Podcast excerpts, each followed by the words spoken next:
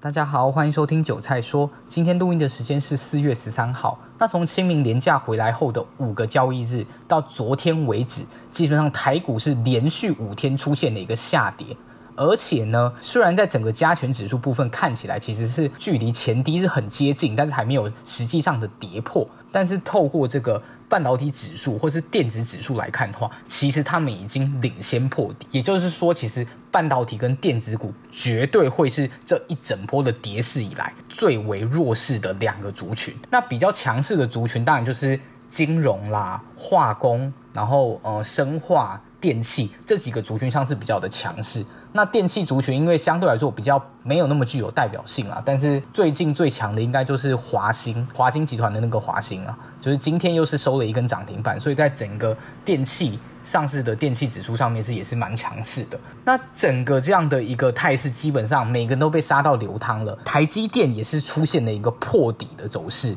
那今天呢是出现一个破底之后的急速反弹，跳空上来涨了大概。接近快要二十个大点，就是在台积电表现，所以也带动整个台北股市在今天的一个呃四月第二周的结算日是走出了一个比较强势的一个盘势，开小平高之后一路拉高向上走，那最终基本上是收在最高点。但是呢，今天可以观察到，其实，在这样的一个反弹格局里面，它的量能是没有很明显的出来的，所以其实可以感觉到，就是投资人整个在呃集团的这个追价的力道上面是没有那么的强势，而且很多它个股都是这种。开小平高之后，基本上是没有震荡，就是一路涨两三趴这样到收盘为止。所以呢，在这样的一个态势里面，再加上这样的一个量呢，我认为后续的走法最有可能会是以下这一种。就是呢，台股今天已经先反弹了嘛，那大概到一万七千四到一万七千六就会是非常非常密集的压力区，因为之前其实在这个区间内套牢的人真的真的太多了，所以他在进去这个区间里面之后会进行一个比较明显的一个震荡，那震荡走势之后，我认为还是会先有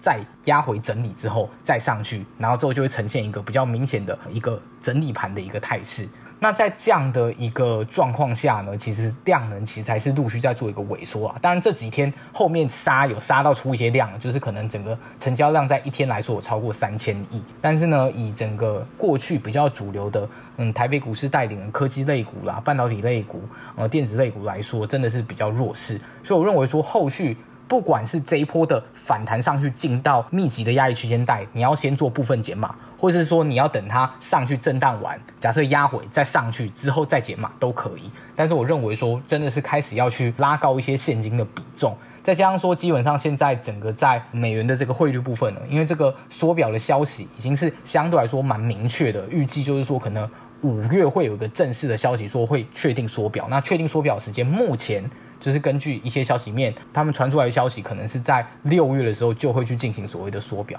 那在整个资金紧缩之后，当然对于股市来说的影响，当然就是就是他们的整个本益比会出现一个下修，然后这些比较高成长性的股票的整个目标价，或是它的整个评价标准，也会首当其冲被进行一个下修，所以才会看到最近的整个呃科技类股跌的真的是。有够凄惨，真的很夸张。就是你看那个指数啊，可能你现在算多少？昨天短暂跌破一万七嘛，所以呢，你算一万七千整好了，因为最后收盘是差不多这个位置。那你算一万七千整的话，其实你从上面的一万八千五算下来好了，其实大概整个在指数方面也大概十趴而已。但是在整个加权指数方面十趴的状况下，一大堆这个呃半导体类股、电子类股真的是腰斩的腰斩，还有一些可能已经。比腰斩还要更低的，它价格可能是它以最高价算下来的整个价格的回落，已经可能超过六成、七成的都大有人在，所以就是非常非常的夸张。那真的还是依靠整个。金融指数是真的非常的强劲啊，因为它是一个